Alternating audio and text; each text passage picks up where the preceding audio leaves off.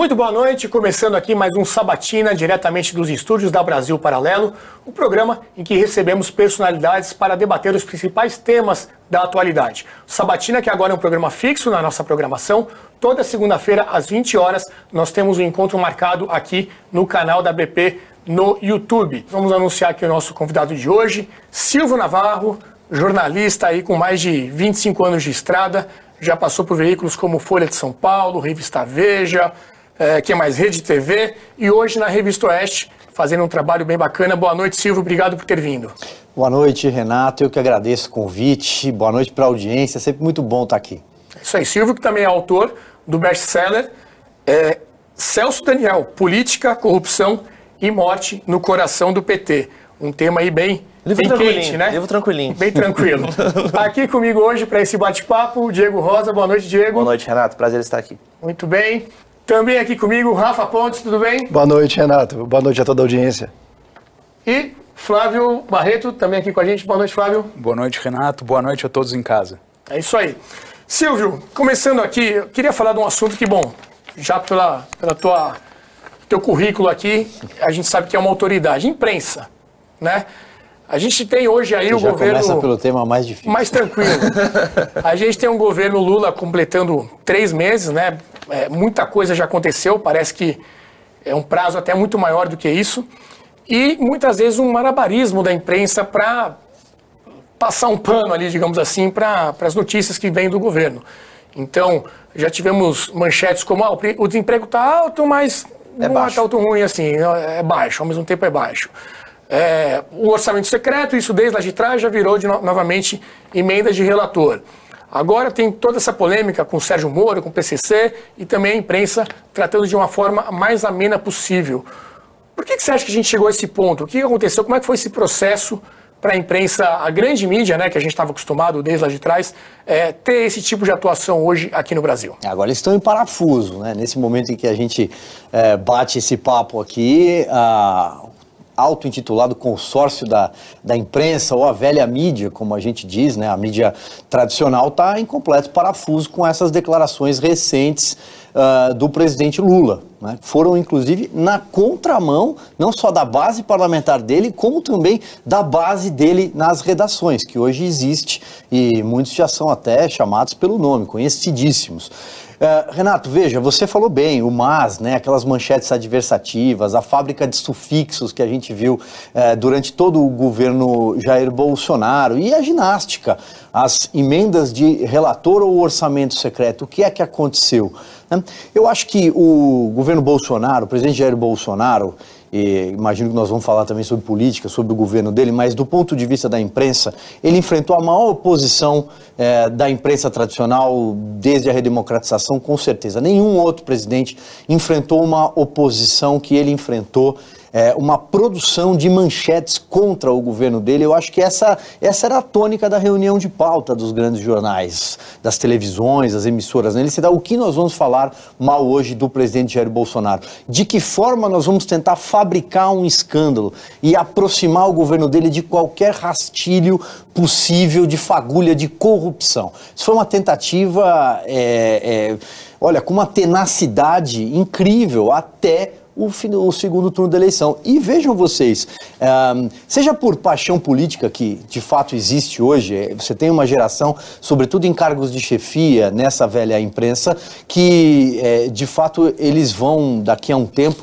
é, talvez fazer uma autocrítica sobre o papel que eles fizeram do ponto de vista do jornalismo e o quanto eles não deixaram é, o jornalismo, Você a acha independência. Que o problema está aí na chefia principalmente. Né? A ordem vem de cima. Acontece que é, eu acho que é, os, os, demais, os é, mais júnior, né? enfim, os, os repórteres, o pessoal que está chegando agora, segue essa cartilha. Eles já têm uma doutrinação da, da, da, academia que todo mundo sabe. Isso não é de hoje, isso já tem décadas. A esquerda sabe ocupar espaço muito bem na academia. Basta você ver que quando. É, bom, nos cursos de humanas isso já é, é uma realidade há muito tempo, mas acabou inclusive se espraiando para outras áreas, não só de humanas. É, alguém que não tem o pensamento progressista, de esquerda, chega à academia, ele quer sair rápido da faculdade, entrar logo no mercado mercado de trabalho, produzir, gerar renda, é, é, seguir a sua família, ter poder de compra. Já o pensamento de esquerda, não, eles ficam uma década para conseguir sair da faculdade. E com isso eles ocupam espaço, são militantes profissionais dentro das universidades. E eles chegam em algum momento às redações. Agora, eu digo os cargos de chefia, por quê? Porque é impossível que não tenha ocorrido nenhum tipo de filtro para que todo esse processo de combate ao governo Jair Bolsonaro tenha se instalado dessa forma nos grandes veículos de comunicação. Aqui eu atribuo isso, em parte, a essa paixão política, a uma paixão de esquerda mesmo. É, e aí eu não entro nem no, no, ponto do marxismo, dos ideais do PT, porque a gente sabe que não é bem por aí.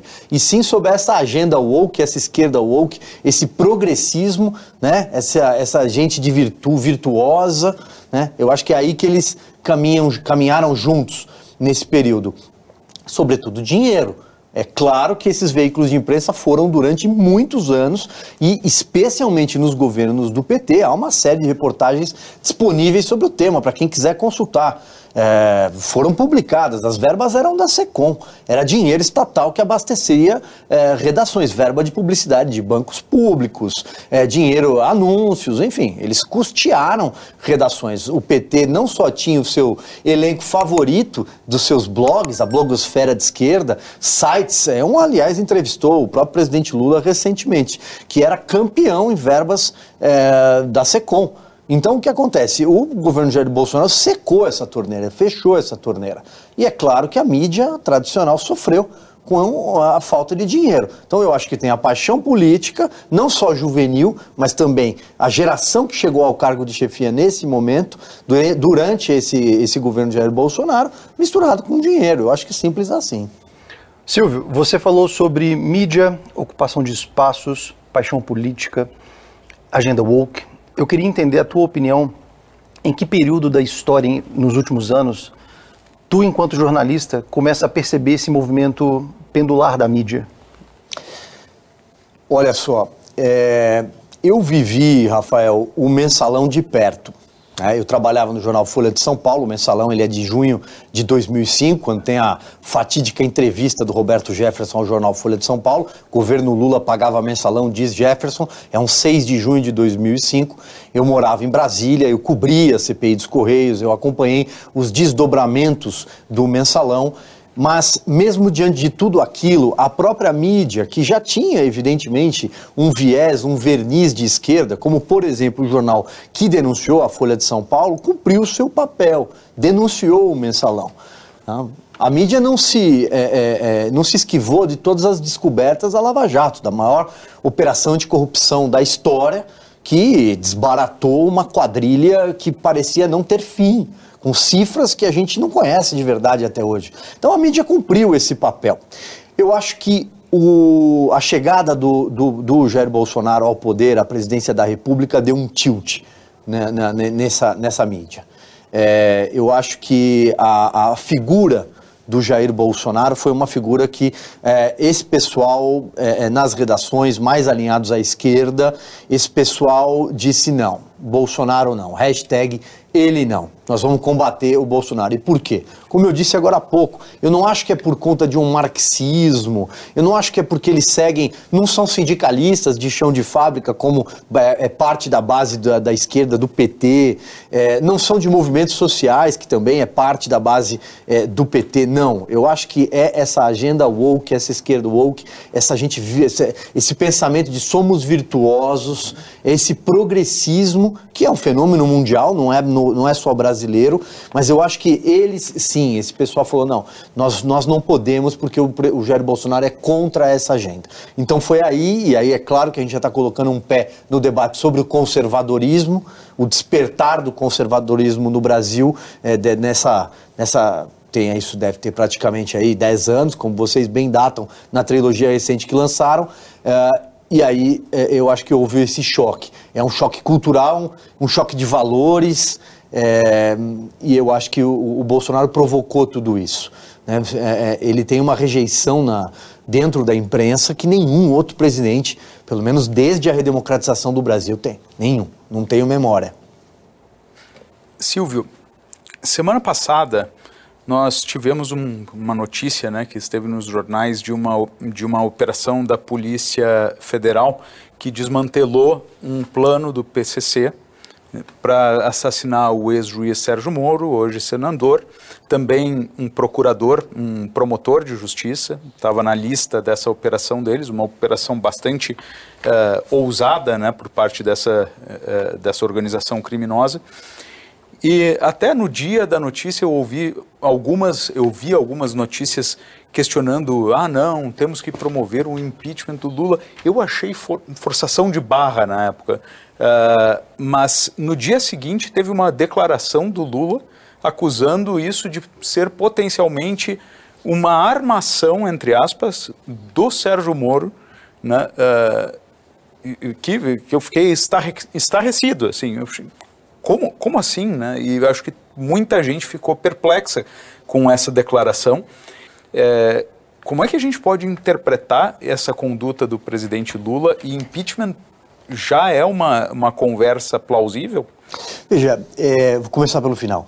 Impeachment é um processo político. Né? Nós, o Brasil tem, já tem um histórico de impeachment de presidentes. E a gente sabe que ele envolve várias coisas. Uh, envolve o Congresso Nacional, sobretudo, é quando o governo não tem o Congresso Nacional à mão. Pelo contrário, ele tem alguém, uma articulação dentro do Congresso Nacional em oposição a, a ele, ao Executivo, melhor exemplo é a figura do Eduardo Cunha no governo Dilma Rousseff. Ele deu cabo ao impeachment da Dilma Rousseff é, e a Dilma não tinha o Congresso na mão. A segunda é a mobilização de rua, é o povo na rua. Né? E nós estamos vivendo hoje um momento tão atípico no Brasil por causa do processo eleitoral e das decisões que partiram do Supremo Tribunal Federal e ainda estão em voga, ainda estão em curso, que impedem as manifestações populares. E as pessoas têm medo nesse momento de saírem às ruas também. Tem muita gente que seguramente iria para as ruas simplesmente para pedir um fora Lula. Né? Desde sempre eu faço ali o disclaimer necessário de que é, isso não tem absolutamente nada a ver com aqueles estúpidos que depredaram é, os prédios públicos em Brasília e que devem ser punidos, identificados inicialmente com conduta tipificada, individualizada e punidos à letra da lei com o rigor da lei, ponto. Estúpidos, que entregaram, inclusive, boa parte do discurso firme que é da direita que vem se construindo de bandeja nas mãos uh, do PT, da esquerda e dessa imprensa militante. Tá? Então eu acho que ainda não tem um, um, uma, uma, efervescência possível para um processo de impeachment. Mas, mas você acha é que é só, é só, por causa do medo de alguma retaliação jurídica? Que ou, as pessoas não vão à rua? Ou ainda não tem o, o, o clamor mesmo para isso? Eu acho que tem muita gente ainda de ressaca, Renato. Eu acho que muita gente ainda não, não ainda está passando por um processo de, de assimilação de, é, é, desse triunfo da indecência que aconteceu uh, no processo eleitoral brasileiro. Como é que isso foi possível? Como é que nós vamos explicar é, que, que, que o PT, depois de quatro anos, é, mais, né, porque teve a transição do governo Michel Temer, mas que o PT, que estava é, é, quase dizimado politicamente, com, depois de ter patrocinado é, e se locupletado com, com o maior esquema, a maior pilhagem de cofres públicos da história, como é que o PT voltou e como o Lula voltou. A reabilitação jurídica do Lula é um processo difícil de explicar e difícil de aceitar para muita gente. Então eu acho que tem uma ressaca ainda de massa popular. Mas a direita sabe o caminho, eles aprenderam. Seja para ir no 7 de setembro por exemplo, nesse resgate patriótico de vestir a camisa da, da, da, da verde e amarela, as cores da bandeira e dizer nossa bandeira é dessa cor, dessas cores, e não é vermelha. Ela sabe o caminho, mas ela está atônita e ela está com medo medo de retaliações. Então, voltando ao ponto, eu acho que não há ainda uma efervescência para um processo de impeachment começar agora. É um governo que não tem 100 dias. Vai completar 100 dias agora, esses 100 dias desastrosos. Né? Então, é, a frase do Lula em si, Bom, primeiro eu acho de uma gravidade extrema, de uma irresponsabilidade extrema, porque a partir de uma frase como essa, qualquer coisa que possa acontecer, o que aconteça, e a gente quer que torce para que jamais nada aconteça com o hoje senador Sérgio Moro, com o promotor Lincoln Gaquia, que você é, mencionou, do Ministério Público, que tem mais de 30 anos de Ministério Público, a maior parte desse período dedicada a combater o PCC entende como ninguém, é o responsável pela transferência dos grandes líderes nessa estrutura piramidal do PCC, que é uma, uma, uma, uma facção com 40 mil integrantes hoje. Mas ele transferiu os principais líderes, inclusive o Marcola O Lincoln, né? inclusive, é um dos nossos entrevistados no Entre Lobos, uma trilogia que a gente tem aqui. É verdade, eu assisti, pública. muito bom, aliás, a, a, a, trilogia é muito boa e o trabalho dele é um trabalho louvável. Poucas pessoas entregam o colocam o pescoço é, em risco, a própria vida em risco, pelo bem público, pelo combate a uma facção criminosa. Mas tem outros nomes também não tão conhecidos que faziam parte da lista de alvos. Então, olha a gravidade dessa declaração do Lula. E aí é claro que depois de ouvi-la, uh, é possível se questionar a senilidade, é possível se questionar se ele está na sua plena, nas suas plenas uh, faculdades mentais para ter dito isso, ou se simplesmente ele vai fazer, ou pretende fazer, um, um governo de vingança, de revanchismo. Né? Porque a cada declaração dele, ele deu uma a um desses sites de esquerda, blogs recente, em vídeo, uma entrevista, que usa palavras chulas, palavrão, e é, não vai descansar enquanto não é, ferrar o Sérgio Moro, vamos dizer assim. Ou seja, isso é, isso é, vingança explícita, né? Isso é revanchismo. Faz parte do perfil do Lula também. Ele não se tornou essa figura, ele sempre foi assim. Ele sempre foi muito raivoso, é, ele sempre foi muito narcisista, Uh, uh, então eu acho que é, a, a, esse momento em que ele diz assim, é quase que um. Você sabe com quem você está falando, como você usou me prender, eu estou acima, né? É, é, é um, é uma coisa de, de, de semideus, de se considerar um semideus e ser tratado como um semideus pela militância de esquerda. Mas politicamente é um erro, né, Silvio? Porque o, o Moro estava ali esquecido, ninguém mais nem falava nele. E agora ele está ali, novamente em evidência, de uma forma positiva para ele, né, como, como vítima dessas declarações e de um, um possível atentado. Estrategicamente para o Lula foi um desastre essa declaração. Desastre absoluto. Politicamente é muito ruim. Tanto que ele começou a minar a sua base nas redações que a gente falava agora há pouco. Tem muita gente na mídia que até ontem. Uhum vinha num discurso de, olha, que colar de boas notícias que ele está produzindo.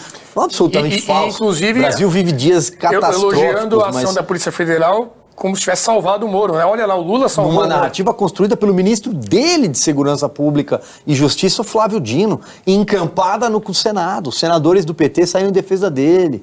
Até a Gleisi Hoffmann, presidente do PT, saiu em defesa dele. Então ele deu um nó na base dele. E, e, e, a, e, a, mídia não sabe o que fazer. Não, olha, acho que agora ele perdeu um pouco a mão, não sei, mas enfim, é, é, é aquele, é, é, indefensável a frase dele. Alguns exemplos, eu até separei aqui para a gente falar. A Andréa Sadi, no Globo News, uh, fez, a, fez essa crítica que o, o Lulinha Paz e Amor teria dado lugar a um Lula rancoroso e vingativo. E o Ricardo Noblat também escreveu ali um artigo criticando as falas do presidente Lula. É, essa semana a gente também teve um papo aqui sobre a questão econômica, né? Sobre como que essas falas do Lula reverberam no mercado financeiro e se isso também pode, de repente, mais para frente, agravar um, esse processo é, de fermentação de um possível impeachment, né? O que, que, você acha sobre isso? Você acha que o Alckmin já deve estar no aquecimento uma hora dessa? Quero só começar pelo, pelo, pela quando você. Eu, eu não, não, não, costumo citar ninguém no CPF, eu sempre falo no CNPJ. Então, eu me refiro aos veículos de comunicação e não, não gosto de uhum. personalizar uhum. nenhum jornalista, até porque eu, eu, já trabalhei com muitos deles. Claro, claro. Sou, sou um cara que tem uma carreira de redação, vai Perfeito. quase né, 23 anos só nessas grandes redações. Então, eu, eu sempre falo do veículo, até porque eu acho que se o jornalista está confortável uh, naquela, naquela função, é porque o veículo uh, chancela as opiniões dele. Então, é, é só, só para seguir na linha, né? Uh, bom, economia. É, eu, eu acompanhei nessa mesma emissora é, jornalistas dizendo, usaram a expressão, é um colar de boas notícias e não conseguia enumerá-las. Não conseguia enumerar cada uma dessas contas, desse colar, cada uma dessas peças. Por quê? Porque não existe é parte da fábrica das manchetes de festim, parte da fábrica de manchetes positivas que não são, são manchetes vazias. É um governo palanqueiro, um governo eleitoreiro e com misturas agora de com alguma gravidade de, de falas. Uh, o Brasil passou é, pelo, no governo Jair Bolsonaro, que podemos apontar críticas em vários setores, mas a condição da política econômica do governo Jair Bolsonaro ela é admirável. O trabalho do ministro Paulo Guedes foi muito bom, foi muito firme e deixou um legado. O Brasil viveu a pandemia como todo o resto do mundo viveu, com, os- com a, loucura dos seus lockdowns, do fique em casa, tranque tudo. E a nossa economia demonstrou resiliência, muitas vezes na contramão da economia lá fora. Quando é que o Brasil ia ter uma inflação melhor que os Estados Unidos? Quando é que o Brasil ia ter um índice de crescimento chinês? O desemprego recuar logo depois da reabertura da pandemia?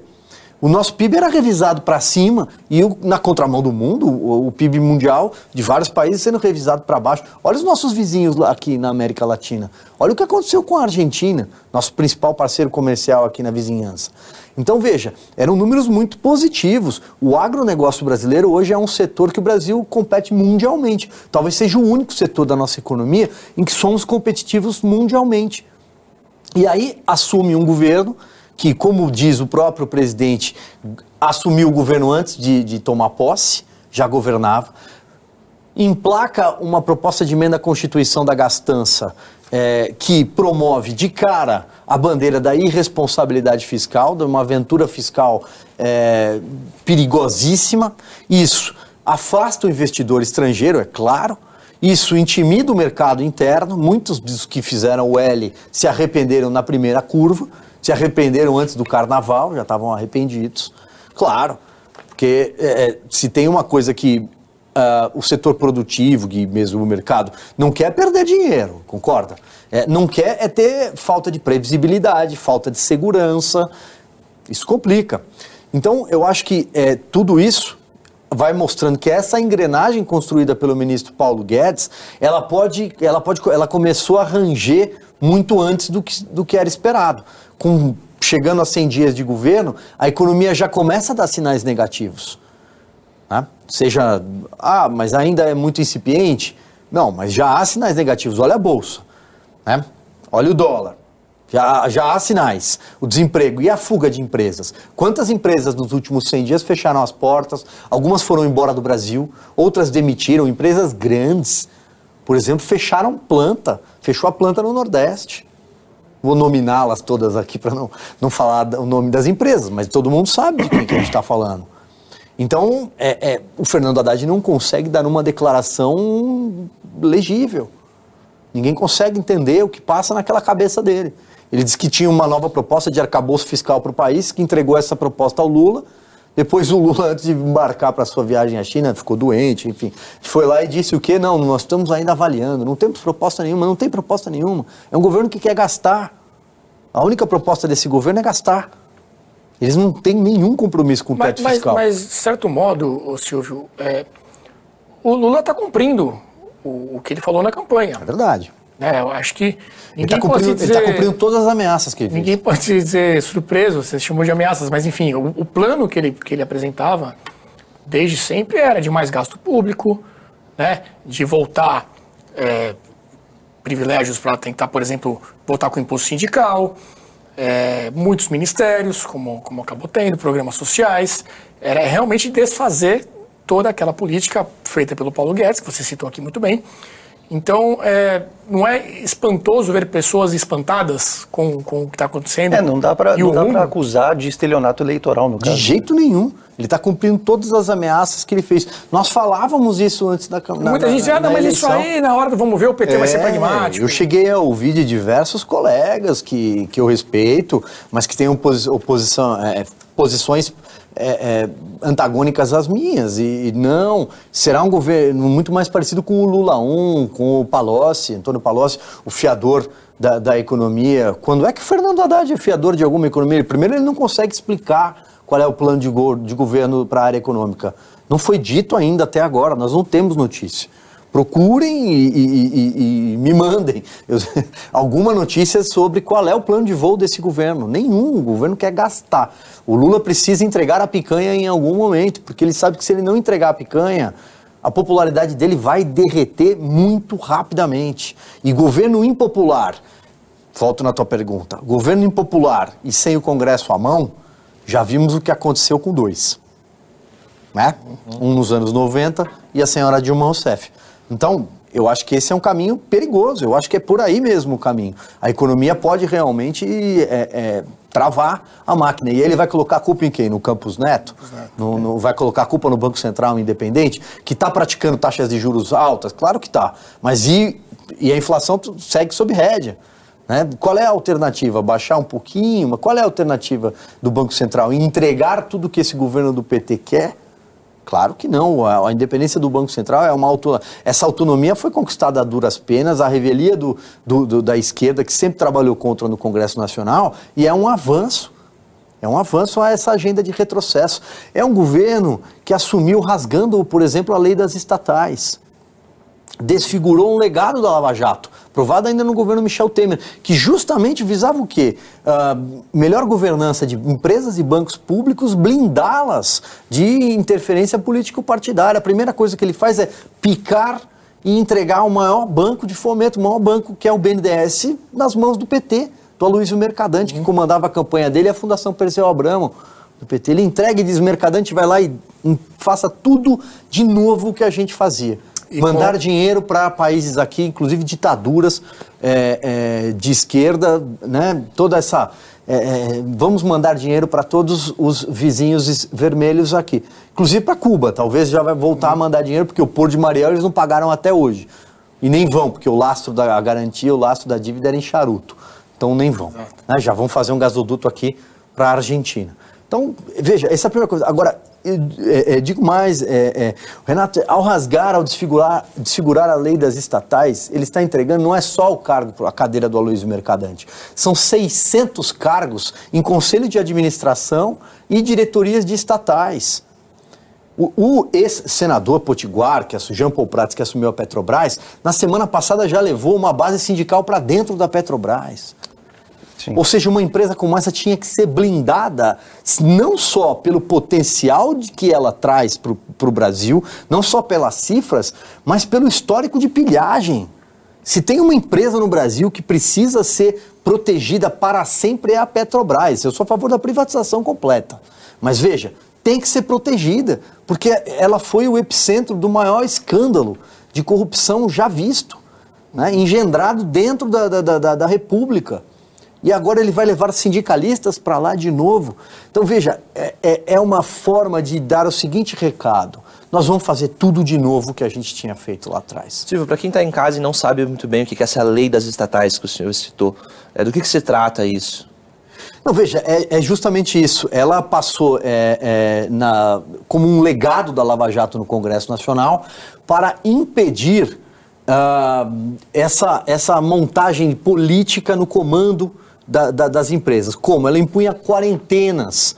Ou seja, se você é um dirigente é, político ligado a partido, você tinha que ficar ali três anos antes de voltar para o comando de uma empresa pública, para não ter conflito de interesse político partidário, ou até político empresarial. O presidente da Petrobras era dono de quatro empresas de óleo, gás e petróleo.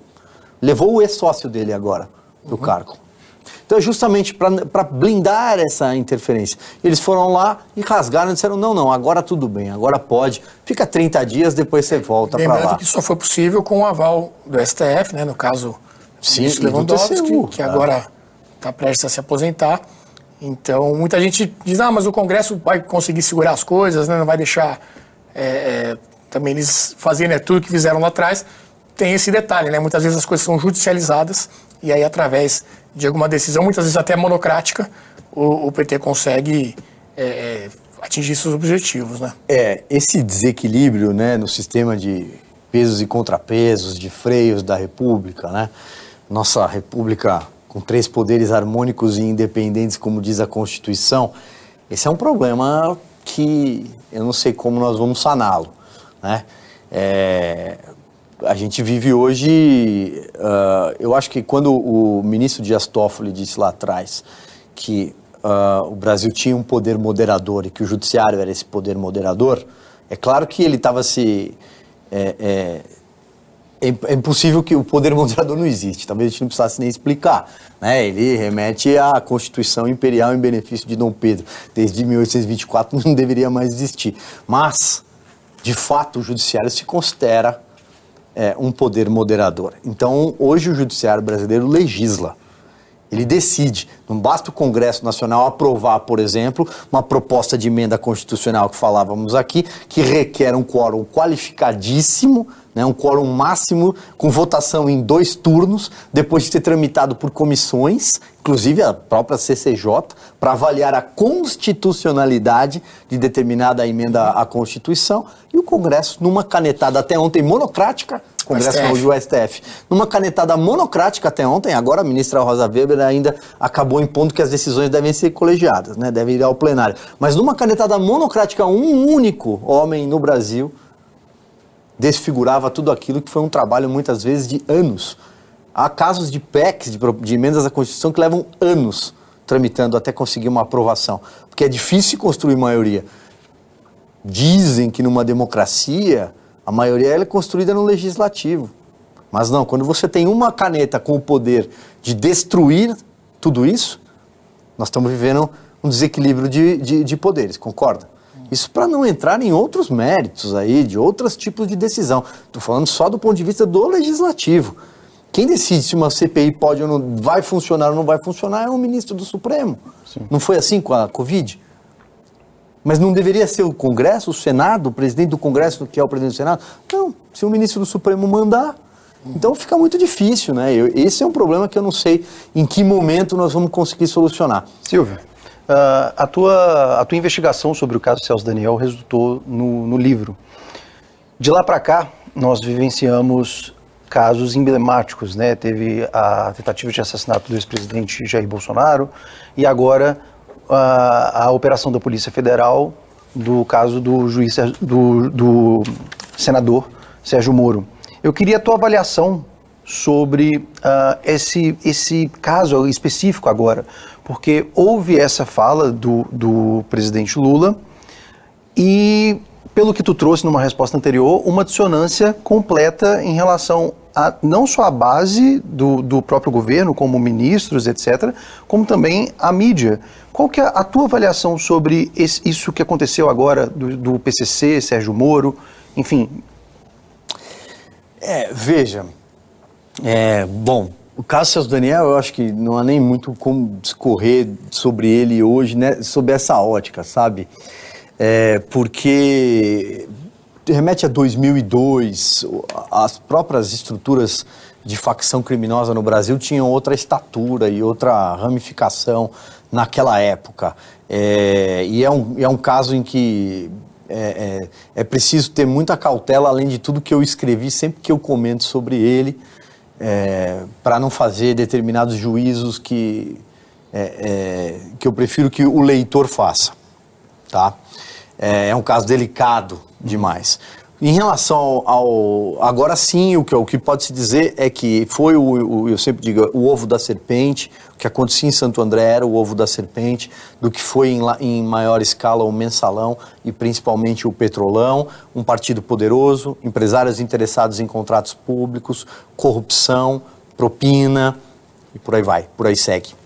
É, em relação a esse caso específico, ainda investigação, é, é preciso entender hoje o que é o PCC, é, qual é o tamanho do PCC, e o próprio promotor Lincoln Gaquia talvez conheça melhor do que ninguém para dizer o PCC hoje movimenta 500, 600 milhões de dólares só com narcotráfico. O PCC tem ramificações com roubo de carga, é, com é, aprendeu a lavar dinheiro em países no exterior como poucos. Tem conexões com Bolívia, tem conexões até na África, é, abastece mercados clandestinos, mercados de droga na Europa, sobretudo. É, então, assim, é preciso entender tudo. 40 mil integrantes, quem são os líderes nessa estrutura piramidal, a ramificação. 40 mil integrantes do PCC. É a ramificação dele com, no meio jurídico, tem muitos advogados, os tais dos gravatas, enfim, o, como é que funciona o recrutamento, uh, até que ponto as ordens continuam saindo de dentro dos presídios e como elas são levadas, seja por meio das visitas íntimas, que é um ponto agora, que era um dos pontos né, que, que levou a esse plano de, de execução. Frustrado, graças a Deus, do, do ex-juiz Sérgio Moro, do, do promotor e outras autoridades. É, mas eu acho que hoje o Brasil, pra, segundo delegados e, e, que a gente escuta especialistas nesse tema, diz que o Brasil tem cerca de 50 facções criminosas espalhadas. Né? Ah, ah, eu já escutei, por exemplo, que tudo que a gente está assistindo no Rio Grande do Norte, Rio Grande do Norte, com, essas, com esses ataques, por exemplo, é um claro exemplo de como o crime começa a vencer o Estado. O crime está vencendo o Estado. Aqueles vídeos, inclusive, divulgados, lembram muito os vídeos do Estado Islâmico, do Hamas, com as pessoas mascaradas com metralhadoras fazendo reivindicações na, na tela. Queremos televisão nas telas, maior tempo de visitas íntimas, não queremos mais que a interferência é, é, da polícia militar, a governadora acuada sem saber o que fazer. Não sei até hoje, não sei como ela não foi, não houve intervenção no federal. A governadora é reeleita, né? Reeleita, talvez porque ela seja do PT. Qual é a outra razão para não ter uma intervenção federal imediata no Rio Grande do Norte? Ela perdeu as condições de, de, de administrar um estado tão pequeno. Qual é o tamanho do território potiguar? E 40 cidades já completamente dominadas por facções criminosas que são, para voltar na linha de raciocínio, dissidentes do PCC. Boa parte são dissidentes do PCC. Então, o próprio PCC hoje, segundo o, próprio, o promotor Lincoln aqui afirma isso com propriedade, hoje o PCC vive uma guerra interna de poder. O grupo do Marcola e um outro grupo que já vem, já vem atuando há muito tempo. O Marcola está preso há muito tempo. Ele está preso há muito tempo. Então, é, veja, eu acho que é, é, preciso entender toda essa estrutura do, do crime organizado e é, qual, qual, qual, é o, qual é o plano de ação contra isso para que o Brasil não se torne um narco-estado, não se torne uma Colômbia da virada do, do, do, dos anos 90. Quando você tinha o cartel de Cali, o cartel de Medellín, a figura Pablo Escobar. O Brasil não pode virar isso. Né? Até porque nós estamos falando de um país de dimensões continentais que tem 200 milhões de habitantes. Né? Então é preciso, é preciso um plano de ação. É, é, para se combater esse avanço das facções criminosas e até a pulverização dessas facções criminosas. Né? Claro que elas têm ramificação com a política, isso está cara. Né? Silvio, é, a gente estava falando antes sobre alguns avanços que aconteceram no último governo e a possibilidade disso ser revertido né, agora no, no governo atual, né, inclusive de, de, de questão da, da, lei, da lei das estatais, né, um outro ponto que foi considerado por muitos um avanço né, no Brasil como todo foi o marco do saneamento. Verdade. Do saneamento básico. Né, e se olhar para o nível de percentual de saneamento básico né, uh, que a população do Brasil tem acesso, é muito baixo. Né, é, muito, é, muita gente da nossa população ainda não tem acesso a saneamento básico. Qual é a possibilidade que esse, tem, esse governo tem de reverter esse marco? Eu acho que é grande.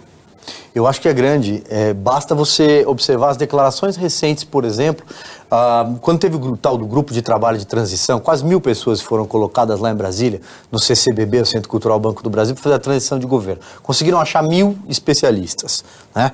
Não sei se todos eles estão é, no governo. O governo Poder Executivo é, deve ter o quê? 115 mil cargos de confiança. Não, coube todo mundo, eu acho, daquele pessoal. Mas um dos relatórios tratava do, no âmbito do, do, do que seria o Ministério das Cidades. É, dois políticos pleiteavam essa cadeira, nenhum dos dois conseguiu. O Márcio França, do PSB, que acabou assumindo a cadeira de portos e aeroportos, e o Guilherme Boulos, deputado. Os dois, um dos tópicos é justamente a reversão do marco do saneamento né? ser contra o marco do saneamento. Você lembrou bem. É, é incrível no, que hoje, né, em 2023, o último dado disponível do, até o próprio Instituto Trata Brasil tem esse dado de 2020, nós temos 35 milhões sem água, de pessoas sem água tratada, 100 milhões de pessoas sem esgoto. Né? É um absurdo, sem coleta de resíduos 100 sólido. Milhões. 100 milhões de é. pessoas? Quase é. metade do... Você entendeu? É absurdo. É, isso eram dados mais ou menos de 2020. Desde então, com, por conta do marco do saneamento, que estabelece basicamente que as empresas públicas, depois do término do contrato, têm que entrar com concorrência com a iniciativa privada para a execução de, do, do, do serviço, o que aconteceu? Foram 10 certames, mais de 220 cidades é, atendidas, especialmente no Nordeste, no Norte do país e no Espírito Santo. Isso gerou 70 bilhões de reais, mas eu lembro que o Rogério Marinho, quando deixou o Ministério do Desenvolvimento Social, o senador hoje, ele disse que eram necessários em 10 anos, até 2033, para a universalização completa, né? A universalização do serviço, 700 bilhões. Ou seja, tem um longo caminho pela frente. Mas eu acho que é possível. Como eu acho que há críticas, por exemplo, à privatização do Porto Santos, o maior porto da América Latina. Né? 30% da nossa economia passa lá no Porto de Santos. Né? Aquela quantidade, e já está no seu limite. Tem uma obra agora porque está no limite. É, é, é, de, de, de, trabalho, de operação, o Porto de Santos. É a Sabesp, a companhias de trens urbanos, como Minas Gerais, o, a BR do Mar, que trata da navegação de cabotagem, né, que permite, flexibiliza as regras para navegação de cabotagem, de porto, ligando, porto, amarrando porto em porto, sem perder, sem perder a costa pelo país. Hoje a navegação de cabotagem responde por 13%. Você imagina quantos caminhões com grãos não caberiam num navio. Pra, pra, dada, olha a necessidade de ampliação de navegação de cabotagem. E eles querem rever a BR do Mar. Por quê? Pela soberania nacional. Que o discurso socialista quer rever isso. Não, é possível. Vocês flexibilizaram, vocês estão permitindo o uso de navio é, é estrangeiro. estrangeiro, com bandeira bandeira gringa, bandeira estrangeira, como assim? Pela nossa soberania nacional. Ou seja, você percebe, é uma aí, cartilha aí a questão ambiental não conta tanto, né? Porque ambientalmente você tirar é milhares melhor, de caminhões é melhor para o meio ambiente. No navio, é. no, e, e, e, outro, até e financeiramente ainda tem outro detalhe. Do ponto de vista econômico, não tem avaria, a chance de avaria de carga é muito menor. E segurança, quantas pessoas morrem nas estradas? Pilotando caminhões com acidentes e por aí vai. Perfeito. É, ou seja, e, e qual é o papel que você vê possível dessa direita que está de luto, está de ressaca, para tentar é, oferecer uma resistência para esses retrocessos?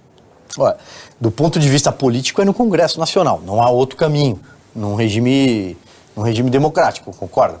É, a direita fez, a gente pegava qualquer analista de qualquer espectro é, ideológico dizia, não, o Congresso é muito conservador, elegemos um Congresso muito conservador. Ah, pera lá, eu faço algumas ressalvas, sabe? É, é possível, primeiro preciso ver qual é a qualidade dessas bancadas. Não adianta nada você ter uma bancada é, enorme como a do PL se você não tiver um bom líder, um bom articulador político. A direita tem um articulador político bom hoje no Congresso Nacional? Um líder? Eu acho que não. Tem alguns potenciais líderes, mas aí também você entra num grande problema nesse, nesse, nessa dualidade aí, né, nessa polarização direita-esquerda, que até é discutível, até do ponto de vista tudo que é direita, tudo que é esquerda, eu acho que muito é centrão hoje. É? Essas grandes bancadas são do centrão. São poucos políticos conservadores ou liberais é, é, natos ali você pode identificar. Mas o que, que acontece? Dentro disso, de, dessa divisão, a esquerda é unida. Né? A esquerda sabe jogar unida. Tem um líder muito claro, que é o Lula, que nunca deixou, inclusive, ter sucessor, mas ele ah, manda alguém e fala: sigam esse cara aqui. Todo mundo segue. A direita é individualista. A direita é personalista.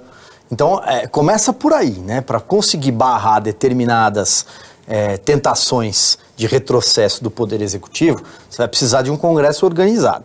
Começa por aí.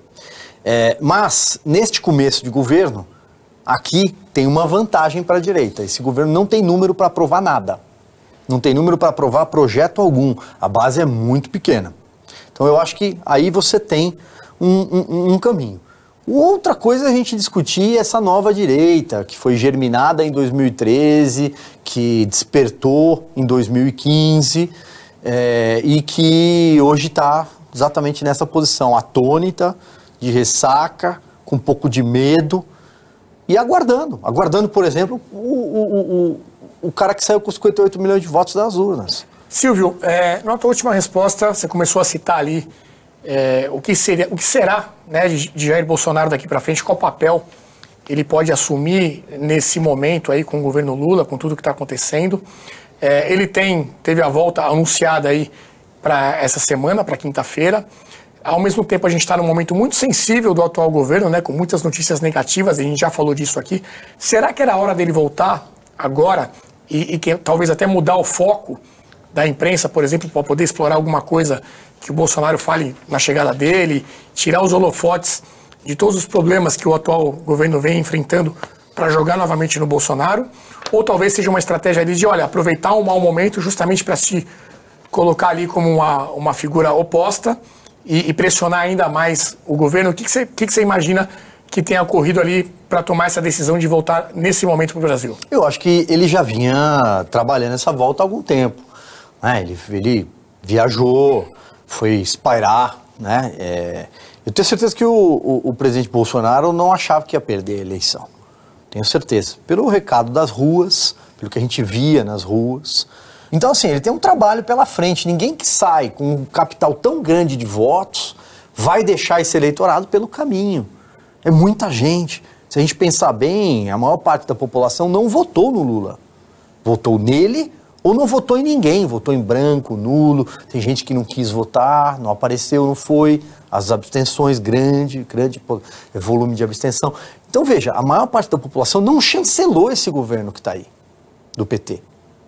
E aliás, acho. Dois acho milhões de votos, né? Muito, a menor da história democrática. Agora veja, é, e digo mais, muita gente que votou no Lula, votou no Lula é, é aquela camada que a gente falava no começo da nossa conversa, aquele pessoal que votou com nojinho, no, no, tinha nojinho do Bolsonaro, pessoal virtuoso, uhum. pessoal dessa agenda woke de esquerdos, progressistas, não são é, é, é, fiéis à, à, cartilha do PT, não são. Não são, não são marxistas, é, não são sindicalistas, não fazem parte de movimentos sociais, não.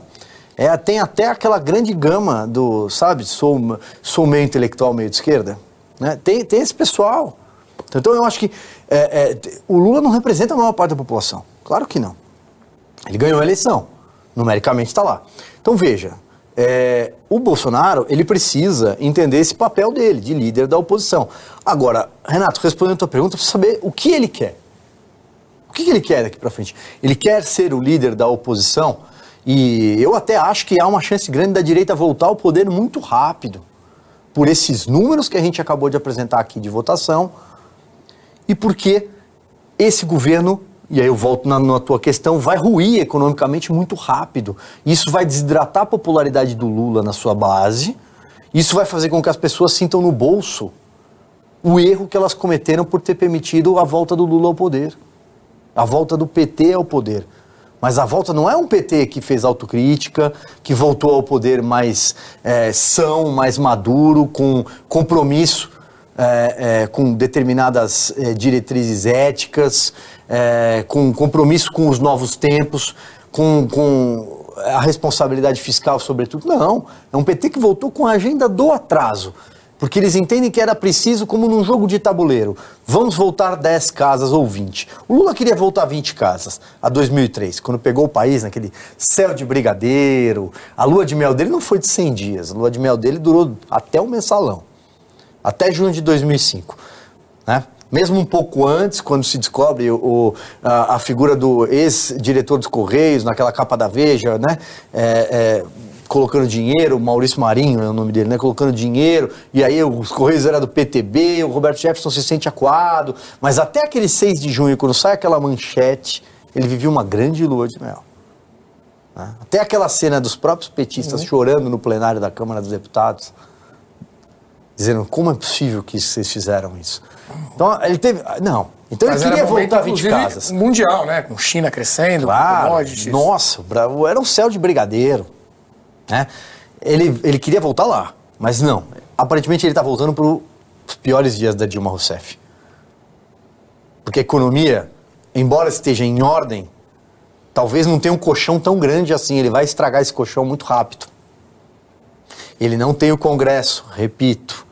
E até quando ele vai ter toda essa simpatia do é. Poder Judiciário e o Poder Judiciário vai querer continuar desempenhando este papel de poder mais poderoso da República, de legislar. Silvio, até quando? E visando o futuro, né? Essa oposição, você acha que o Jair, ainda que ele queira uh, voltar a disputar a presidência, você acha que ele vai se tornar inelegível em breve? E se não for o Bolsonaro, você enxerga uma outra figura que desponte com uma possível liderança? Eu acho precoce é, fazer essa, essa leitura de quem seria ou se será ou não o Bolsonaro. Bom, a, a, o posto, vamos chamar de posto, o posto é dele, de líder da oposição, porque teve o capital de votos que teve. É, acho que ele saiu, ele encerrou o mandato, apesar é, de, de, enfim, de, foi, deve ter sido muito difícil para ele ter, ter, ter, visto o resultado das eleições e ter passado pelo processo eleitoral da forma como ele passou, né, de ter, é, como é difícil para o brasileiro que não, é, não votou no Lula entender essa volta do PT e da forma como voltou e na figura do Lula ao poder, deve ser muito difícil. Então eu acho que o posto é dele. Eu acho que ele amadureceu ao longo do mandato. É, eu espero que ele tenha feito autocrítica sincera para ver que ele às vezes atravessou a rua para pisar numa casca de banana. Quais seriam essas cascas de banana na sua avaliação? Ah, eu acho que a maioria remete ao período da pandemia. Eu acho que, eu acho que ali é, muita gente. Bom, era metade do mandato, começa por aí. É, ninguém sabia direito o que estava acontecendo no planeta, não é só no Brasil, no planeta. As pessoas estavam assustadas, todo mundo ouvia a notícia de que alguém estava doente e isso foi chegando cada vez mais perto, de que alguém tinha sido é, contaminado. Aí começaram a surgir número de mortes. Teve várias medidas que foram tomadas que a gente considera hoje, à luz do hoje, né? Muito fácil olhar as coisas hoje, né? Mas eu acho que ele falou muita, muita bobagem na, naquela época. É, e depois também eu acho que ele comprou, comprou umas brigas que ele não precisava participar. Eu acho que a, a, a, liturgia do cargo, a figura do cargo, como não tem nenhuma decência o Lula em falar o que está falando agora do Sérgio Moro, o presidente Jair Bolsonaro não precisava ter comprado determinadas brigas. Né? Ele fez um governo limpo de corrupção. Ele fez um governo bom economicamente, com avanço em várias áreas. Ele produziu, ele produziu não, mas ele é, ele conseguiu mostrar para o Brasil, trazer para o Brasil uma figura pública hoje como o governador de São Paulo, Tarcísio Gomes de Freitas, que tem feito 100 dias de governo, ao contrário na, da esfera federal, muito bons aqui em São Paulo. Colocou a máquina para andar. E São Paulo é um país, né? É um PIB maior do que a Argentina. Então, veja, é, na área da. Olha o nosso agronegócio, que já era um agronegócio é, competitivo mundialmente, firme, ajudou na resiliência da nossa economia, ele abriu portas para o agronegócio, enquanto o adversário dele chamava o agronegócio de fascista. Agora está tentando dar um jeito de colocar o pessoal é, é, ligado ao, agronegócio para fazer viagens internacionais, está tentando entender, né? Está tentando mas ele se perde muito rápido, Lula. Mas voltando a, a, a, essa questão dos novos líderes, a gente tem o governador de Minas Gerais, que está no seu segundo mandato. Se fizer um bom governo, como fez a primeira gestão, o primeiro mandato dele, também é, tem, é candidato a, a pleitear alguma coisa lá para cima. É, então, assim, tem algumas figuras. É, o senador Sérgio Moro, o Lula está ajudando o senador Sérgio Moro a recuperar parte da sua popularidade com a direita, que é, ficou combalida, que foi avariada por conta da saída é, ruidosa dele do, do, do, do, Bolsonaro, do rompimento dele com o Bolsonaro. O Moro já teve esse né? capital político, né? vale lembrar que o Moro antecede a figura do Bolsonaro até com a cooperação eu me, lembro de, né? eu me lembro de manifestações na Avenida Paulista em que o boneco do Sérgio Moro... Gigantesco. Gigantesco, aplaudidíssimo Moro tinha uma popularidade talvez maior do que a do Bolsonaro. Uhum. Né? Então, é, é, esse, esse, esse desgaste político que o Moro sofreu foi muito grande. Né, por ter tido um divórcio com, o, com, com, a base do chamado bolsonarismo. Né? É que bolsonarismo de, depende de quem ouve. Né? Tem um tom mais pejorativo esse pessoal não, né? que tenta marginalizar é, a, a, direita. Vocês são bolsonaristas. Né? Então, mas assim, é, esse divórcio foi ruidoso, né? Quase terminou o litígio. A sorte foi que é, é, o Moro subiu no, no, no, palanque do Bolsonaro na reta final do segundo turno e falou: não, nós temos um adversário em comum. A despeito das nossas é, é diferenças, nosso adversário é, é, o, é o PT. Ô Silvio, é, numa resposta anterior, tu, tu, trouxe um ponto interessante que é essa organização da esquerda. A esquerda, ela, tu trouxe que ela é organizada de fato, e a direita uh, um pouco mais individualista e aparentemente agora está tá órfão, né? Qual é a solução para a direita nesse cenário? Ó, primeiro é adquirir maturidade, antes de mais nada. Menos Twitter, menos gogó e mais inteligência política, mais articulação, é, menos individualismo, personalismo. Eu acho que é, tentar organiz, é, é, é, pacificar internamente. Tem várias, tem, tem várias correntes de pensamento, de economia, do ponto de vista econômico, ideológico, dentro desse espectro da direita, e eles precisam é, se entender, vamos dizer assim. Né? Depois é aprender a se comunicar, coisa que a esquerda faz muito bem. Depois é tentar fazer com que a, a, a sua mensagem sejam os conservadores, uhum sejam os liberais é, do, do, ponto de vista da, da, economia, os liberais econômicos, né? seja mesmo essa direita, a própria, o próprio pensamento estatizante e desenvolvimentista existe na direita, principalmente na ala militar, ele está lá presente. Então eles precisam construir alguma coisa e saber levar essa mensagem principalmente para os mais jovens, principalmente. Porque a esquerda tem uma capacidade de cooptação dos jovens hoje muito grande. Não à toa fez uma campanha na, nos meses, no ano anterior à eleição, para que os jovens tirassem título de eleitor. E colocou ali os seus principais influencers, personalidades artísticas ligados à esquerda, os blogueiros, youtubers, cantores, é, cantores é. famosos, para tirar o título de eleitor e fazer o L. Eu te perguntei isso porque eu, eu, eu noto que o discurso da esquerda ele pega muito no coração das pessoas. E eles uh, são bons em conseguir uh, materializar imagens, né, o imaginário das pessoas. Da questão, enfim, do discurso mesmo, ele é muito emocional. E eu sinto que na direita uh, parece que esse bloco ideológico ele fica muito ligado a questões econômicas, questões às vezes muito pragmáticas, mas que não pegam no, no coração do eleitorado, sabe? E eu queria a tua opinião sobre como que, como que a gente consegue reverter, do, do teu ponto de vista enquanto comunicador, uh, esse cenário mesmo, né? Tipo, como que a gente consegue levar para a base e mostrar para as pessoas a solução para isso que a gente está vivendo, né? Olha só, Rafael, se você for pensar, a direita é, foi, durante muito tempo foi proibido se dizer que será de direita, desde a redemocratização. O estigma muito pesado por causa do regime militar, por causa dos, dos porões da ditadura. É, houve um estigma muito pesado, as pessoas não diziam, não diziam que eram de direita.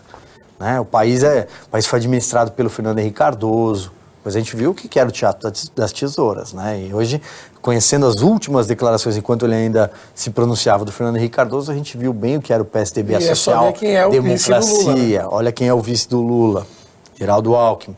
Então, a direita em si, ela era recriminada. Sim. O que aconteceu foi que depois daquela explosão de 2013, né, aquela, aquela coisa confusa, sem pauta, sem líder, ali era uma, uma ebulição né, da, da insatisfação social muito do, do que estava presente ali era quem não tinha voz, quem, quem não descobri, descobriram as ruas de novo. É, então foram surgindo, tanto que surgiram vários. Quantos movimentos não surgiram dali? Vem pra rua, MBL, nas ruas, isso foi crescendo. Até, né, então, ou seja, a, ela foi germinada ali. Uhum. Em 2013 ainda carrega o peso dos black blocs, que eram de esquerda. Quando chega em 2015 é que as coisas começam a ficar um pouco mais claras e diante do desastre do governo Dilma Rousseff, termina no impeachment, é que a direita se apresenta, é que algumas figuras se apresentam. Então, é, em parte, isso é um processo muito novo, se a gente for pensar. Nós estamos em 2023, nós estamos fazendo um recuo histórico de 10 anos. Sim. Quanto tempo a esquerda levou para estar no poder? Se a gente for contar pré-regime é, é, é, militar, muito tempo. E olha o tamanho da, da, da, ginástica que o PT precisou fazer para chegar ao poder em 2002. A Carta aos Brasileiros, o Palocci, o Zé Alencar, um empresário de sucesso na vice, o marqueteiro Duda Mendonça transformando o Lula em algo palatável. Né? O Lula que está aí, esse é o Lula que está falando do Sérgio Moro, é in natura. Ele é assim, sempre foi. Mas ele foi embalado como linha paz e amor. Eles voltaram com um discurso agora nessa eleição do amor venceu. Que amor que venceu? O amor que ele declarou ao Sérgio Moro, esse ódio, governo de vingança, de revanche, esse é o amor que venceu? É mentira. Então veja, é, o que acontece é que existe uma, uma, uma base na, na, na, na, sociedade brasileira que ela, ela não é de esquerda. Ela tem muito, ela, ela, ela se encontra muito mais é, em valores conservadores, por exemplo. É difícil falar de liberalismo econômico para as pessoas que não têm formação para entender do que se trata. Uhum. Muitas delas executam até o liberalismo econômico e executam até a ideia de um Estado enxuto dentro da própria casa e entende que não pode gastar, não são tem, gastadores. Tem um teto de gastos. Tem um teto de gastos em casa, porque elas sabem lidar com isso no dia a dia, mas elas não sabem. Se você falar o que é um liberal, ela até se assusta. Liberar demais, acho que não. O que é liberal? Né? Mas se você fala do ponto de vista conservador, o Brasil é um país é, é, cristão, o Brasil é um país católico, um país evangélico que tem valores.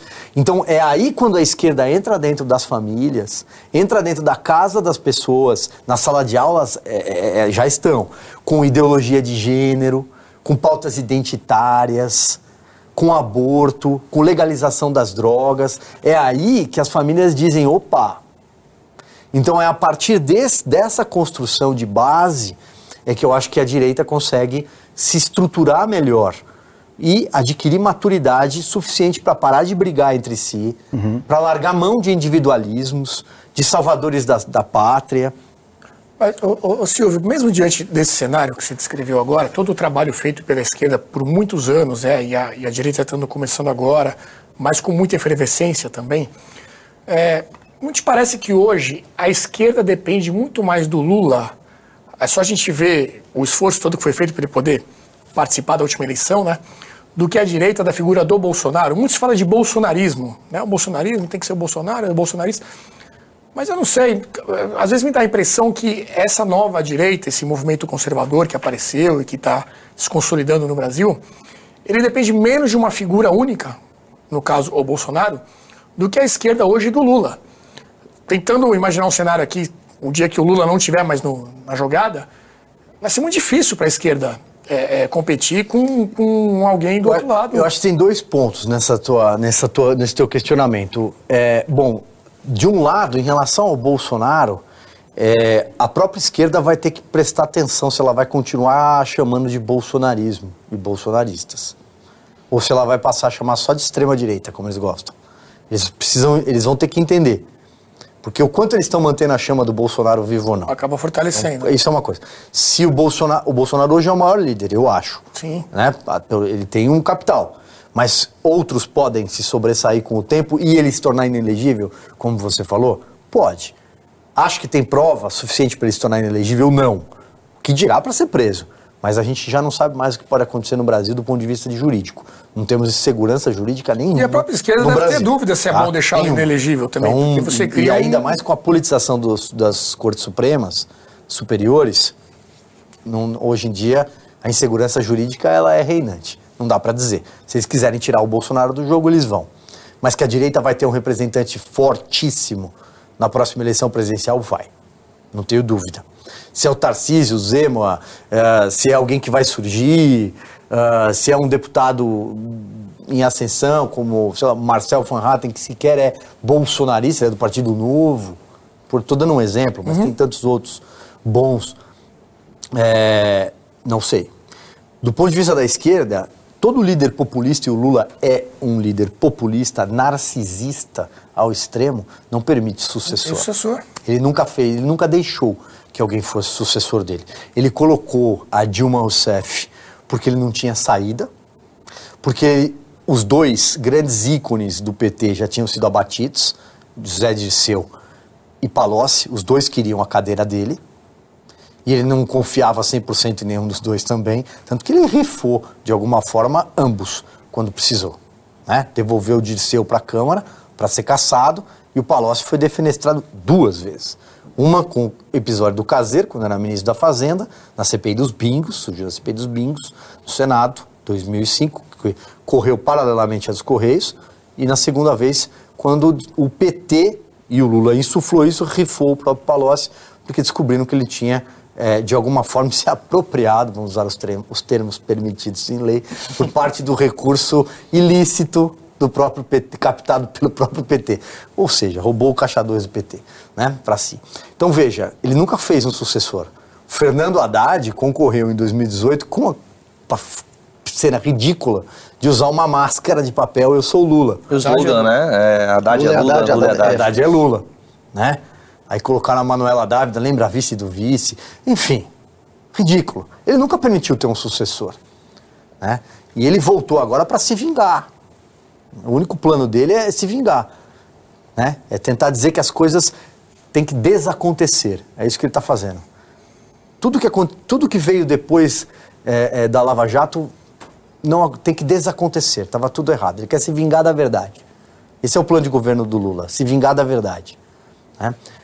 Quem vai ser o sucessor do Lula? Não sei. Dentro do PT, hoje Boulos. não tem. O Boulos não é petista, né? Começa por aí. Boulos imita o Lula, né? Ele uma estética mas, até parecida, né? Com um jovem estética. Lula. Mas o Boulos, eu vejo o Boulos, tanto que tem uma votação gigantesca aqui na cidade de São Paulo, uhum. principalmente em redutos como Vila Madalena, né? Pessoal meio um intelectual, forte meio, intelectual meio de esquerda, na USP, né? Por quê? Na PUC. Por quê? Porque o Boulos eu vejo ele muito mais próximo dessa esquerda woke que eu dizia, uhum. dessa pauta virtuosa, né? Dessa, da, da agenda de ideologia de gênero, da, da bandeira LGBT, de questões que envolvem discussão de aborto, de legalização de drogas. Eu vejo ele muito mais próximo dessa base identitária do que, identitária do que da base petista real, que é marxista, sindicalista. Né? Nós temos hoje uma república sendo reaparelhada por sindicalistas. Sabe quando teve a transição do governo Lula para Dilma em 2010? É, havia uma preocupação dentro do próprio governo que se estabelecia se, eles iam, se a Dilma ia manter a base sindical do Lula. Naquela época, cerca de 80% das pessoas que ocupavam DAS ou NES, que eram os cargos de natureza especial, ou, ou cargos de assessoramento, de direção e assessoramento, eram filiados à CUT e, e imediatamente ao PT. Né? Esse é, você quer algo maior, exemplo maior do que uma república sindical, do que você aparelhar o país, a máquina pública, com a companheirada e fazer com que essa máquina fique cada vez mais inchada. Ele está fazendo de novo isso. 37 ministérios. Que país do mundo tem 37 ministérios? Né? E você imagina como é que está funcionando as nomeações nesses ministérios. Se alguém pegasse o Diário Oficial da União para ler com lupa, talvez vá descobrir que aquilo é vertical, que começa com o ministro e termina com é, é, o último assessor, todo mundo filiado. Né? Tem muita gente que ficou desempregada há quantos anos? Está de volta agora no governo. Até então, a Dilma, né? Eu vejo uma diferença, eu vejo uma diferença na figura do na base eleitoral do Bolos para a base eleitoral do Lula. E aí eu, eu não sei se o Bolos vai conseguir é, arrebanhar todo esse pessoal e também não sei se o PT, quando tiver, não tiver mais a figura do Lula, vai conseguir arrebanhar o Boulos. Né? O Boulos tem um partido para chamar de seu. Dentro dessa esquerda sindical que você bem citou, um dos braços fortes dela é o MST. Né? E essa semana a gente teve aí a. chegaram né, lá na LESP as 32 assinaturas necessárias para a instauração da CPI do MST. Eu queria saber uma análise tua uh, sobre a importância dessa CPI e qual é a força do MST dentro desse governo? Olha, tem CPI na Assembleia Legislativa que você citou aqui em São Paulo e tem uma CPI pronta para ser instalada já com número suficiente na Câmara dos Deputados. E essa trata, evidentemente, do MST, que é o maior movimento, é, o maior braço de esquerda uh, agrário e urbano, de certa forma, quando envolve também o sem-teto, mas tem outras ramificações. Bom, o MST. O que é o MST? Por que o MST ficou quatro anos sumido? Desapareceu. 24 invasões do governo Bolsonaro, contra 2 mil nos governos é, é, Dilma, Lula, 2.500 no governo Fernando Henrique, que é quando ele, né, quando ele colocou a cabeça para fora, né, saiu para... É, veja, o que é o MST? O MST é uma mistura hoje de uh, massa de manobra política é, que recebe dinheiro, de alguma forma, eu acho que esse dinheiro é estatal. A CPI vai ajudar a descobrir quem financia o MST. Né? O MST não tem CNPJ, quem paga? Quem paga aquelas pessoas? Tem braços radicais no próprio MST, mas sobretudo nas dissidências, como essa frente do José Rainha aqui no Pontal do Paranapanema. Ele tem 40 processos judiciais. É, a maioria por extorsão, mas tem porte ilegal de arma, ele já respondeu até por homicídio no passado. Então veja, eles são radicais, eles depredam. Todo mundo se lembra da depredação da Aracruz, no Rio Grande do Sul, vocês se lembram? Com 17 anos agora, da Aracruz. 1.500 mulheres, num dia 8 de março, que até hoje é comemorado por eles como dia da luta, elas destruíram o viveiro de mudas da Aracruz, arrancavam as mudas à mão, 400 é, é, mil reais em pesquisas genéticas destruídos. Né? Então, assim, eles são violentos. Quando querem, são violentos. Sem contar assassinato, né? morte de, de, de animais, é, roubo de, de madeira que eles praticam. Então, assim, existe isso ainda? Existe. Eles voltaram agora para ser manobra política. Estão interessados em reforma agrária? É uma boa pergunta. Porque nenhum governo emitiu mais título de posse de terra do que o governo Jair Bolsonaro. Né? Temer e Bolsonaro. Será que é título de posse? Ou será que é barganha política? Ou será que é vender boné na Vila Madalena? No Leblon? Bonezinho do MST? Né? Será que o MST é um movimento político? Será que o MST é um movimento de luta pela terra? Pelo... O que, que é o MST? Ou será que é um braço de grana, de dinheiro mesmo? A CPI vai descobrir. Eu acho que esse, esse é um ponto. O outro ponto é que quanto mais invasões agrárias de terras e urbanas também tivemos desses movimentos, mais se amplia a necessidade de a discussão e a revisão da lei antiterrorismo no Congresso Nacional. Lei, a lei hoje em vigor no Brasil é de 2016, ela foi feita a toque de caixa por causa da Olimpíada no Rio, havia pressão internacional para que o Brasil tivesse uma legislação antiterrorismo e houve uma grita muito grande da esquerda e do PT na época, com medo de determinadas determinados trechos do texto, porque o MST seria incluído nele. Porque essas invasões de terra entrariam né, na, na, lista. Então, é preciso rever tudo isso. Quando, a, a, quando ocorrer rigor, porque o brasileiro não admite invasão de propriedade privada. Mas você acha que não prende porque tá não na nossa lei? Constituição. Não se aplica a lei. Ou ela não é muito clara. Não se aplica. Falando sobre. Voltando à questão da di direita com luto, né? Que está de luto, está de ressaca. O seu colega Augusto Nunes falou da veio no Sabatina e falou uma história, né, de quando ele era pequeno, que o pai foi prefeito de Taquaritinga, Minas Gerais, e ele falou, falou olha, é, eu aprendi muito cedo a perder eleições, porque meu pai foi prefeito algumas vezes e perdeu algumas eleições. No dia seguinte, a eleição que ele perdeu, ele falava: Estou em campanha, serei oposição. Uhum. Né? É, e ele falou da importância né, de, de a população colocar pressão nos seus governantes, nos, nos governantes que foram eleitos nesse novo Congresso, nessas eleições, uh, até para reforçar a importância de, desses congressistas segurarem os retrocessos que possam ser cometidos nesse governo. Como você acha, né, e como você tem feito isso para tentar acordar essas pessoas no, no Oeste Sem Filtro, mostrar a importância de exercer a cidadania, né, óbvio, dentro da lei, respeitando aquelas coisas que nós valorizamos. Né? Qual, como você acha que uh, se deve acordar essa, essa população e mostrar a importância de não esmorecer, não se deixar abater por um, por um dissabor que é natural da política? Olha, veja, é, nós na Revista Oeste, nós temos uma carta de, de, de princípios e uma linha editorial muito firme, é, uma espinha muito firme e que permanece intacta depois de três anos que a, que a, nossa, a nossa Oeste existe. É, defendemos o liberalismo econômico, defendemos todo tipo de liberdade individual, somos independentes de qualquer governo ou partido político. Ponto. Partindo dessa premissa, em todos os nossos produtos, tanto de nosso site, nossa revista para assinaturas, como nos nossos programas em plataforma de áudio e vídeo, uh, nós somos fiéis à religião dos fatos. Então, qual é a nossa, nossa vocação e qual é a melhor forma de mostrar para quem está nos assistindo e, inclusive, municiar essas pessoas de informações para tentar chegar a uma capilaridade maior? Falar a verdade e expor as coisas como elas são. Não torcer números, não brigar com manchetes, Simples assim. Então veja, olha, como é que tá os indicadores econômicos do Brasil? Estão assim neste momento.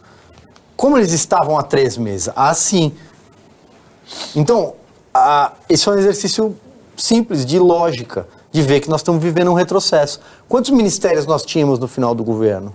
Tantos. Quantos ministérios nós temos hoje? Tantos. Tínhamos temos ministros é, que caíram em, em, corrupção, foram parar em páginas policiais no passado. Quem eles eram, de onde eles vieram, vamos falar sobre eles. Não vamos esconder nada. Quantos hoje têm processo na justiça, ligação com o miliciano, cometeu problemas de, de desvio de recurso, indício de falcatrua? Quantos são? Qual era o tamanho do Estado e quanto ele custava para o pagador de impostos no passado? Qual é o tamanho do Estado para onde ele vai para o pagador de impostos? Quanto é que está a gasolina? E a inflação? Nós mostramos isso. Então, esse é o papel. Mostrar para as pessoas como era os dois, as duas propostas de governo. Isso aqui é, é o plano do PT que está em execução. Esse aqui era o plano contrário, que tinha uma matriz econômica liberal, do Paulo Guedes, e os valores conservadores de boa parte dos ministros e na figura do presidente da República, o primeiro que teve coragem de é, falar abertamente, de se comunicar. Foi um governo que se comunicou muito mal, mas um presidente que se comunica bem com a base. Que se comunica e dizer: eu sou conservador, esses são os meus valores. Eu sou contra isso, eu sou contra aquilo, eu sou contra aquilo outro. Eu sou a favor da família, eu sou a favor da religião, eu sou contra o aborto, sou contra as drogas. Ele foi o primeiro a falar isso. É claro que, como eu disse agora há pouco, caiu em algumas cascas de banana e comprou brigas que não precisava. Até porque uma pessoa na figura de presidente da República precisa escolher as suas brigas. Inclusive para não brigar com gente desqualificada e provocadora que foi lá só para fazer Quais isso. Quais brigas são essas que você. Você não chegou a citá-las assim, mas. Quais brigas você considera que foram brigas desnecessárias compradas pelo Eu acho que, por exemplo, aquela, aquela, aquele hábito dele de ir àquele cercadinho em Brasília, de falar com jornalistas, de bater boca com jornalistas. Acabou bater... alimentando, né? Ele ficava alimentando essa, essa, essas manchetes. Uhum. Manchetes de que ele era é, misógino, homofóbico, é, racista, é, aí virou genocida, fascista. É, olha tudo que, que o Bolsonaro foi chamado. E quatro anos de manchetes reforçando Então, assim, isso, de alguma preço, forma né? ele municiou isso tudo. Sim. Eu acho que isso é um, um, exemplo típico de casca de banana. As declarações que ele deu em relação à pandemia, algumas coisas se mostraram numa verdadeiras, numa velocidade incrível. Olha como, ele olha como a pandemia foi usada politicamente por adversários dele. Desde taxar ali o rótulo de genocida, chamar um presidente de genocida, pô, estamos falando de Ruanda, chamar um presidente de genocida, chamar um presidente de fascista, e aí, ao mesmo tempo, você não pode dizer, por exemplo, que o Lula, você não pode usar determinados adjetivos para o Lula, porque a justiça proibia. Né? Então, assim, ele, ele podia ter evitado isso, eu acho. Mas eu repito, ele amadureceu. Ele terminou é, com muito mais humildade o governo dele no final da campanha, muito mais humildade, é, muito mais maduro, muito mais sereno. Pô, esse cara tomou uma facada, ele fez sete cirurgias para. Você consegue imaginar isso? E até hoje num caso estranho. Mas veja, olha o que esse cara passou. Olha o processo político que ele viveu nessa eleição. Inédito no Brasil. Censura. E, e o dano colateral que essa censura provocou. Inclusive nos pilares da democracia. Porque uma vez que você cede espaço para censura, é a própria democracia que está em xeque. A liberdade individual, a liberdade constitucional. Silvio, Caminhando aqui para o final, eu queria te agradecer. Foi um prazer recebê-lo aqui. Parceiro aí que sempre está nos atendendo quando possível. Então, você aqui está tá, tá em casa. Eu que agradeço, Renato, agradeço a vocês, agradeço a audiência que é, nos assistiu. Acho o trabalho de vocês muito importante, porque vocês fazem um trabalho de formação. E acho que a direita ela só vai é, conseguir, respondendo aí a pergunta que em algum, em algum momento permeou o nosso debate aqui, ela só vai conseguir se estruturar melhor e voltar rápido ao poder uh, se ela conseguir ter uma comunicação melhor e para se comunicar melhor precisa estar bem formada, precisa estar bem informada e formada. Acho que vocês fazem esse trabalho muito bem. Sou assinante da Brasil Paralelo, agradeço muito pelo convite. Muito bem. Obrigado ao Diego, Flávio, também ao Rafa. E obrigado a você que nos deu aqui a sua audiência. Temos sempre esse encontro marcado, então, às segundas-feiras, às 20 horas, aqui no canal do YouTube da BP e também no nosso aplicativo, na nossa plataforma. Faça como o Silvio Navarro, seja um assinante a partir de R$ 19,00 mensais. Ok? Muito obrigado e até breve.